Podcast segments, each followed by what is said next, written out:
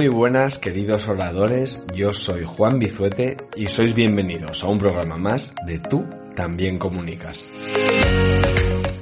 Este viernes 26 de junio se cumplen 57 años desde un gran discurso que dio John Fitzgerald Kennedy, JFK para, para los amigos, en Berlín.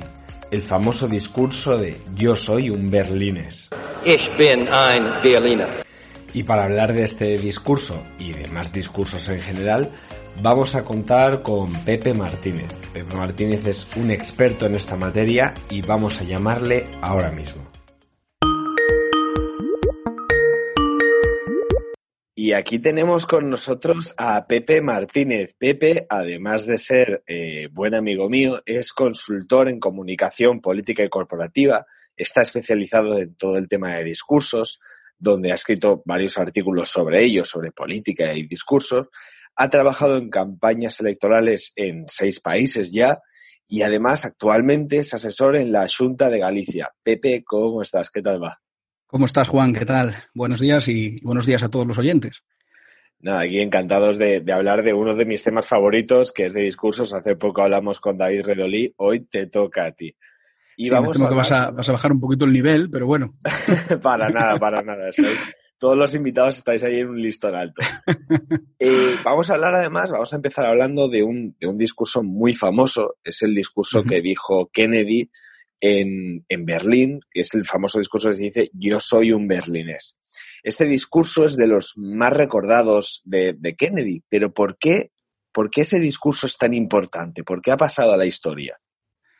Pues mira, como casi todos los, los, grandes discursos, por una cuestión de forma y por una cuestión de fondo. ¿no?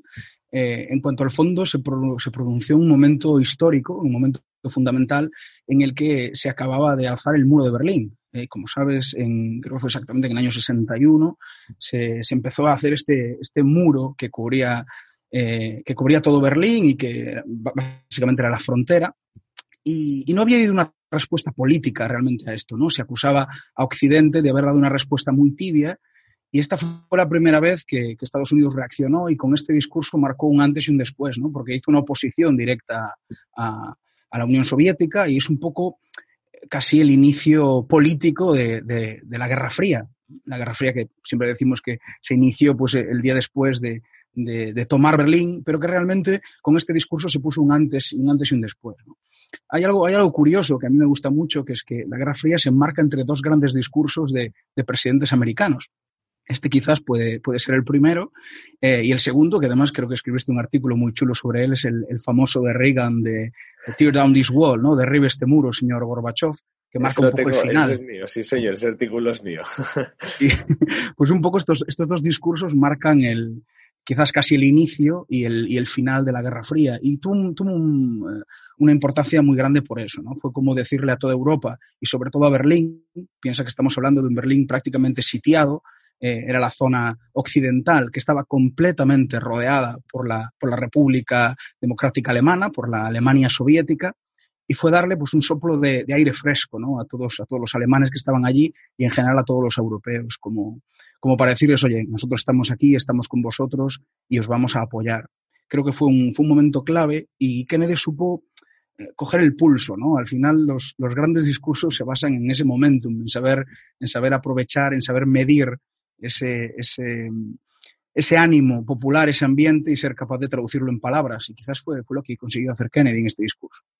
Sí, a veces lo, lo difícil de los discursos, lo, lo, has definido perfectamente, es acertar con el momentum, es acertar con las emociones contenidas de la mayoría de la población y, y acertar con las palabras para, para, saber catalizarlas, porque al final los discursos son catalizadores de emociones. De, de seguramente, eh, ahora me está viniendo a la cabeza el, el discurso después del, del, bombardeo de Pearl Harbor, si no hubiera uh -huh. empezado con aquella solemnidad de este, este día pasará a, la, a, los, vamos, a la historia como el, uno de los días más infames, algo así lo dice. Exactamente. Eh, si hubiera empezado diciendo, eh, bueno, hemos sido atacados, pues quizá no habría trascendido tanto, ¿no? Es al final el saber captar con las palabras la emoción del momento. Yo creo que, como dices, el de yo soy un berlinés capta las emociones del momento. Tú, tú, imagínate toda esta gente, ¿no? Todos estos eh, berlineses occidentales eh, que viven en un estado de no diría de terror, pero de muchísimo miedo, porque se encuentran completamente rodeados por, por la Alemania comunista. Eh, acaban de levantar el muro, un muro que, por cierto, tiene una curiosidad, se, empieza a levantar y ¿sabes cómo lo llamaron los, la, la, República Democrática, la República Soviética, lo llamó el muro de contención antifascista, ¿no? ah, utilizando este marco que hoy en día es tan útil, ¿no? Y que hoy en día lo utilizan tanto muchos, muchos sí, partidos sí, políticos, ¿no? Pues no ante, es nada ante nuevo. Cualquier, ante cualquier, exacto. No, la verdad es que en política, y si cogemos algún discurso de Demóstenes y algún discurso de Cicerón, claro. ya hay muchas cosas que dices, mira, si esto lo estamos usando hoy en día y ya, ya se hizo todo. No hay nada nuevo bajo el sol, que decían los romanos, ¿no? Pues, pues esto es lo mismo. Si ya lo decían los romanos, imagínate. Eh, ¿Qué técnicas eh, tiene este discurso que lo hacen tan bueno? Porque hay, vamos, una infinidad de técnicas, de aliteraciones, de repeticiones, de anáforas, de metáforas. Pero ¿qué técnicas, digamos, sobresalen en este discurso? Mira, yo creo que hay tres cosas, tres eh, técnicas clásicas que utiliza y que funcionan de maravilla y que además en boca de Kennedy funcionan todavía mejor, ¿no? Porque era un, era un presidente muy, muy carismático que, que declamaba de forma maravillosa sus discursos y que, y que sabía aprovechar todo este material que, que le habían preparado. ¿no? Eh, el discurso lo, lo, escribe Ted Sorensen, que es uno de, los, de sus redactores de discursos de cabecera y el que está detrás quizás de sus, de sus palabras más reconocidas y más bonitas. Eh, y, y, en boca de Kennedy pues lo hace, lo hace brillante. ¿no? Y yo creo que hay tres cosas o tres cosas que a mí me llaman especialmente la atención. El primero es la estructura, la estructura que utiliza. Utiliza, digamos, una, una estructura muy clásica y que funciona muy bien, que es la estructura cíclica. Empieza con esta frase que se hizo archiconocida de Ich bin ein Berliner, yo soy un berlinés. Ich bin ein Berliner. Eh, empieza con esta idea, transmitiendo este mensaje, poniéndose del lado de los berlineses, él es un berlinés más, eh, y termina con esta idea, vuelve a repetir esa frase. ¿no? Entonces, esta estructura cíclica, y en el medio desarrolla su argumentación, creo que, creo que funciona de maravilla, y unido a esta frase, este eslogan casi, ¿no? que, que funciona también, pues consigue, consigue, crear, consigue crear una idea fuerza muy, muy poderosa. Uh -huh. En segundo lugar, hay muchísimas repeticiones, hay muchísimas anáforas, eh, y hay una especialmente fuerte, que es, mi, que es mi favorita y quizás sea mi parte favorita del discurso, que es cuando él empieza a hacer una enumeración y termina cada, cada fragmento de esa enumeración diciendo, dejad que vengan a Berlín. Let them come to Berlin. Eh, empieza a decirle a, a los ciudadanos de todo el mundo, porque él quizás esa sea una, otra de las claves del discurso. Él no le habla a los berlineses solo. Él está hablando a todo el mundo occidental claro. y también al mundo soviético, al mundo oriental. Entonces, en una cadencia preciosa al final dice eh, algo así como hay mucha gente en el mundo que no comprende cuál es la diferencia entre el mundo libre y el mundo comunista. Dejad que vengan a Berlín. Hay gente que dice que el comunismo es el futuro. Dejad que vengan a Berlín. Hay gente que cree que el comunismo es un sistema milagroso, que dejad que vengan a Berlín. hace una cadencia preciosa y, y, transmite un mensaje muy potente. ¿no? Y el tercer, el tercer elemento que utiliza, que, que funciona muy bien, es la tríada. Eh, esa utilización de tres elementos que, que, hace que haya una cadencia discursiva muy fuerte. ¿no? Eh, ahora mismo acabo de citar un, uno de los ejemplos, hay muchos más a lo largo de los discursos, a lo largo de este discurso. No dice cuatro veces dejad que vengan a Berlín, no lo dice dos veces, lo dice tres. Y esto funciona muy bien, esto produce, pues eso, una cadencia discursiva que es muy efectiva, es altamente efectiva. Y, y, es una técnica que Kennedy utilizaba mucho, es una técnica clásica, pero que yo creo que en este discurso tiene una, tiene una fuerza especial. ¿no? Quizás sean, sean los tres recursos que más me llaman la atención, cómo utiliza esa estructura cíclica, cómo utiliza la anáfora o la repetición y cómo, y cómo utiliza las tríadas. Fíjate, eh, ahora que me comentas el tema de la tríada, me viene una tríada famosísima que todo el mundo va a tener en la cabeza, y es Uy-Can es una tríada, al final son tres palabras, es un, sí, sí, sí, puede ser, uso de tres términos, y, y, como esos tres términos siempre, eh, es verdad que las tríadas suelen ser tres frases o suelen ser tal, pero que también se puede aplicar a, a, una misma frase que tenga tres términos. Y, y las tríadas siempre son eh, mucho, muy efectivas. No sé por qué el número tres, y yo cuando, bueno, tú también has sido como yo profesor de debate, y, y, son tres argumentos lo que se utilizan, y son, eh, para refutar también hay tres posiciones, ¿no? el, el, la técnica ARE, ¿no? Eh, afirmación, razonamiento, evidencia, siempre son tres. Yo siempre pongo un ejemplo, que es que cuando los niños están jugando, estábamos jugando y queríamos empezar a correr, decíamos uno, dos y tres y salíamos, ¿no? No decíamos uno, dos, tres, cuatro. Eh, es una tontería, pero al final, en, en, esa en la mentalidad colectiva, estas cosas funcionan muy bien. Hay, hay un ejemplo discursivo que a mí me encanta, que es una tríada falsa, que yo creo que ya lo comentamos tú y yo alguna vez, que es la famosa de sangre, sudor y lágrimas, de, de, ese famoso discurso de Churchill, ¿no? Es una tríada que, que ha creado la memoria colectiva. La memoria colectiva mejoró el discurso de Churchill. En el discurso de Churchill, que era en el discurso en el que él tomaba posesión del cargo, ¿no? Había sido nombrado primer ministro y, lo, y estaba dando un discurso en la Cámara de los Comunes, aceptando el cargo. Eh, él no dijo eso. Él no utilizó esa tríada. Él dijo algo así como, lo único que puedo ofreceros es sangre, esfuerzo, lágrimas y sudor. Eran cuatro palabras. Y sin embargo, el recuerdo colectivo, la memoria colectiva mejoró el discurso del propio Churchill y para el recuerdo quedó aquel sangre, sudor y lágrimas que nunca llegó a pronunciar realmente nos hemos tomado la licencia social de mejorar un discurso de Churchill.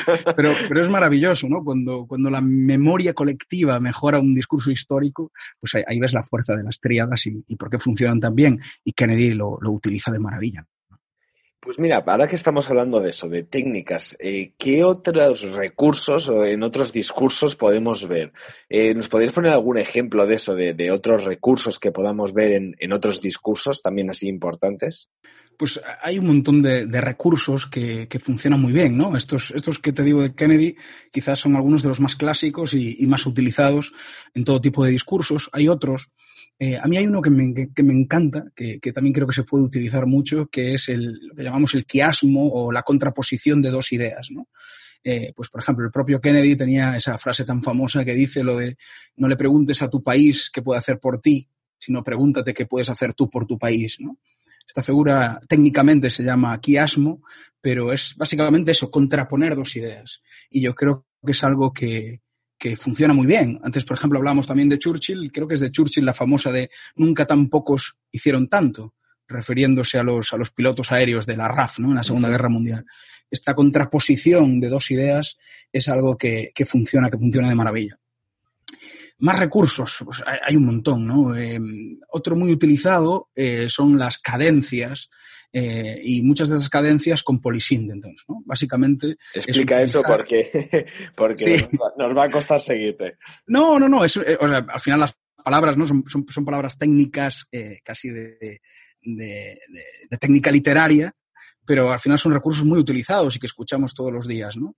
Pues una enumeración que va cogiendo un ritmo determinado y muchas veces este ritmo se le añaden is eh, para, para darle mucha más fuerza, ¿no? Pues, no sé, se me ocurre pues la famosa canción de Sabina, ¿no? Que dice, y nos dieron las 10 y las 11 y las 12 y la 1 y las 2 y las 3. Esa repetición del i, eh, que es como si cada vez terminara la enumeración, eh, creo que le da una fuerza y le da un ritmo que, que, que discursivamente funciona, funciona muy bien. Se me está ocurriendo ahora otra de, de Sabina. Hay un textito que, que os recomiendo a todos eh, que él publicó cuando sacó su disco eh, Esta boca es mía que personalmente además es uno de mis discos de Sabina favoritos, eh, sacó un pequeño textito, un pequeño textito que se titula así, esta boca es mía, y tiene una serie de enumeraciones. Eh, Sabina lo utiliza mucho en todas sus canciones, sus grandes canciones son largas enumeraciones de cosas, ¿no? Eh, uh -huh. Y utiliza mucho esto, de, este recurso de... Eh, y aprendí, dice algo así, como lo digo de memoria, ¿eh? pero y aprendí lo que significan las noches y los besos y los desengaños y la oscuridad y todo lo que ocurre y lo que viene después de las noches y los besos y los desengaños y la oscuridad. Esta pequeña latencia y además añadiéndoles ahí, creo que da un ritmo discursivo que, funciona muy bien y que, transmite mucho, ¿no? Hablando únicamente de, de recursos y de, y de cómo potenciar la efectividad a través de estos, de estos mecanismos. La verdad es que eso, eso es, mm, muchas veces la, la, gente cree que un discurso es algo que, que está me, o medio improvisado o incluso medio preparado a, así al momento y no, los discursos suelen no. llevar días cuando algunos llevan incluso semanas de preparación y, y, tienen toda esta técnica que estás comentando detrás. Eh, claro. Tú eres escritor de discursos, eh, muy bueno además. Yo me, me, gusta también hacer escritura de discursos. Eh, eh, David Redolí utiliza una palabra que me gusta mucho, que es logógrafo. Somos logógrafos. Es muy bonita, sí, es muy, muy bonita. bonita. Eh, Los americanos dicen speechwriter, que también suena muy bien. Que suena, sí, sí, suena logógrafo tiene, tiene, mucho encanto, ¿verdad? Y sí, son todas estas técnicas las que están detrás de nuestro trabajo y que tienes que conocer al dedillo para, porque sabes la potencia que tienen y, y le da esa cadencia, le da ese ritmo, le da ese, ese, sí, esa sí. ternura y ese calor al, al discurso que, bueno, que puede, pues ya sabemos, los discursos cambian la historia, los discursos son los que modifican eh, un evento. Sí, al final creo que era Borges, ¿no? El que decía, eh, los diccionarios definen nuestra realidad, eh, las palabras definen cómo pensamos, definen cómo actuamos, y los discursos tienen, tienen esta potencia o tienen esa fuerza, ¿no?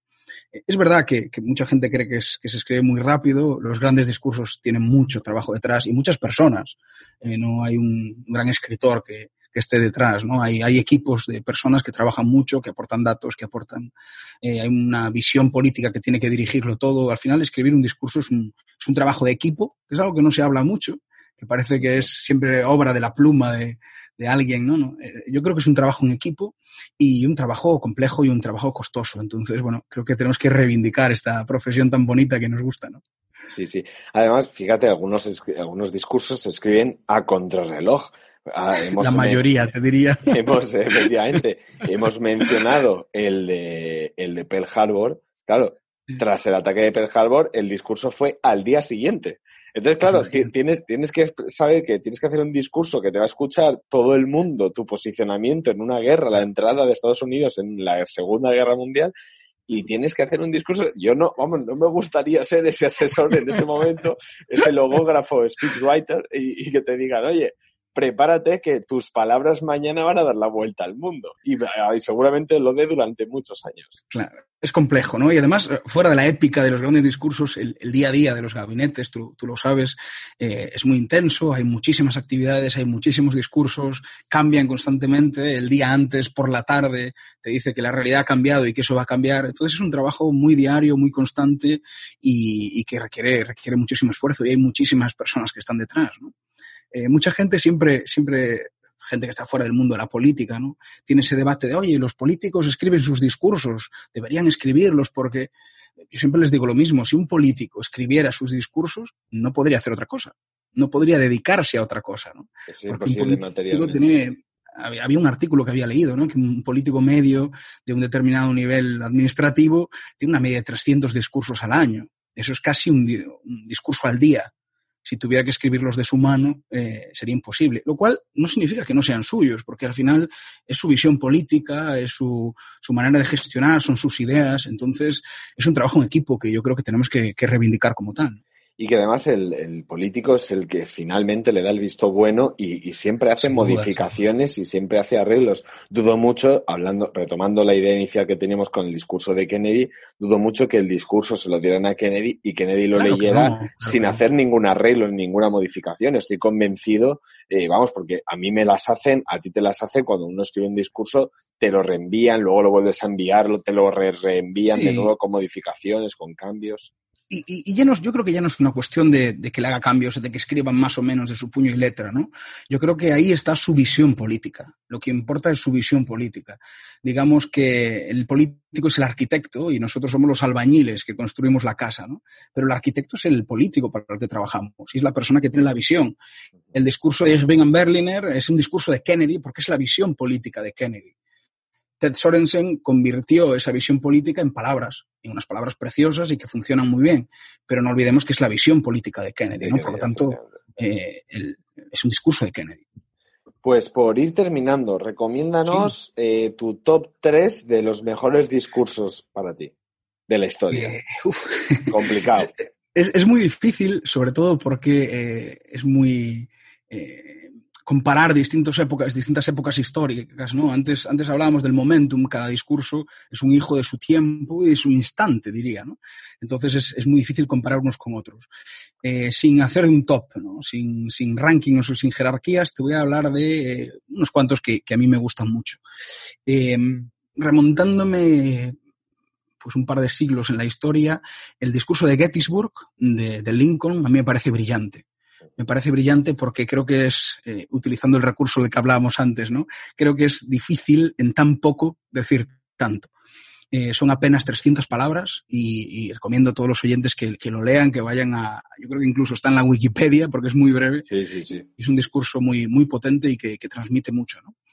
Veniendo un poco más a la modernidad, a mí me, a mí me encanta un discurso no tan conocido de Clinton, que también era un, un grandísimo orador, eh, es que en, sobre el año 90, 92, más o menos, eh, 93, no estoy seguro del año, en Memphis eh, pronunció un discurso eh, para la comunidad negra, además es un discurso que hoy en día viene, viene muy al hilo de todo lo que está ocurriendo con el problema racial en Estados Unidos, pues eh, pronunció un discurso maravilloso en el mismo sitio donde Martin Luther King había pronunciado su último discurso antes de que lo mataran eh, y hace algo maravilloso, podéis verlo, está en YouTube también el discurso, hace una, hace una continua personificación utilizando las palabras de, Lincoln, de, perdón, de, de, Martin Luther King y prácticamente trayéndolo al presente, ¿no? Y, y, diciendo una frase que, que a mí me encanta que dice, si Martin Luther King estuviera aquí os diría y dice ah, sus palabras, pero las está poniendo en boca de Martin Luther King. Está, digamos que robándole un poco de esa autoritas de, de Martin Luther King. Es un discurso maravilloso que, que os recomiendo.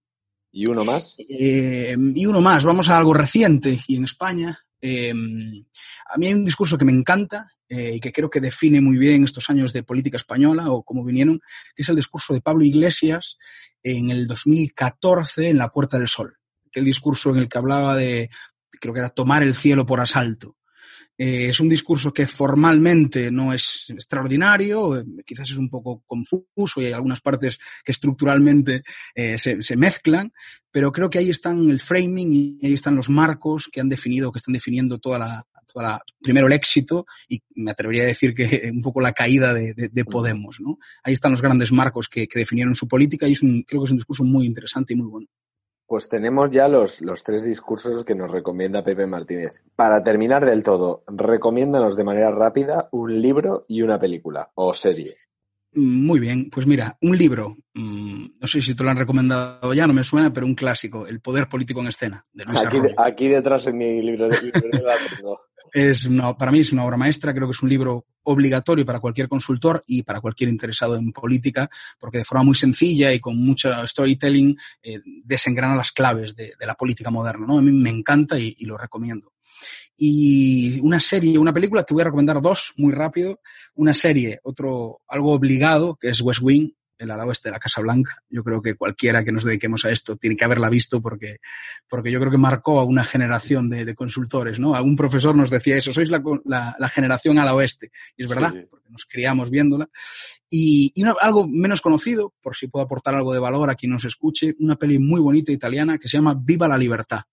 Es una peli preciosa que habla del líder de, de, la izquierda italiana, una historia de ficción, pero es una tragicomedia con mucho humor, pero también con un mensaje político y, de, y con unos discursos preciosos.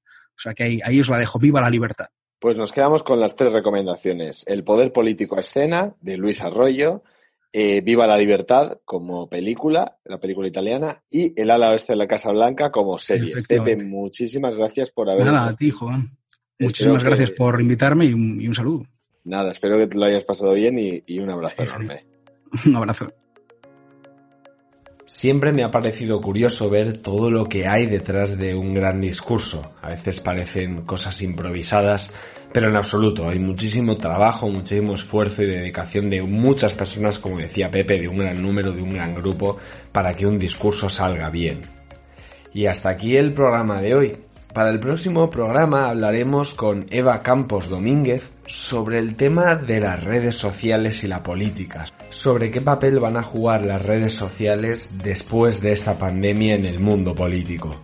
Y como digo, hasta aquí el programa de hoy. Espero que os haya gustado, que hayáis estado entretenidos y recuerda que toda idea puede ser convencida a través de la palabra. Hasta pronto.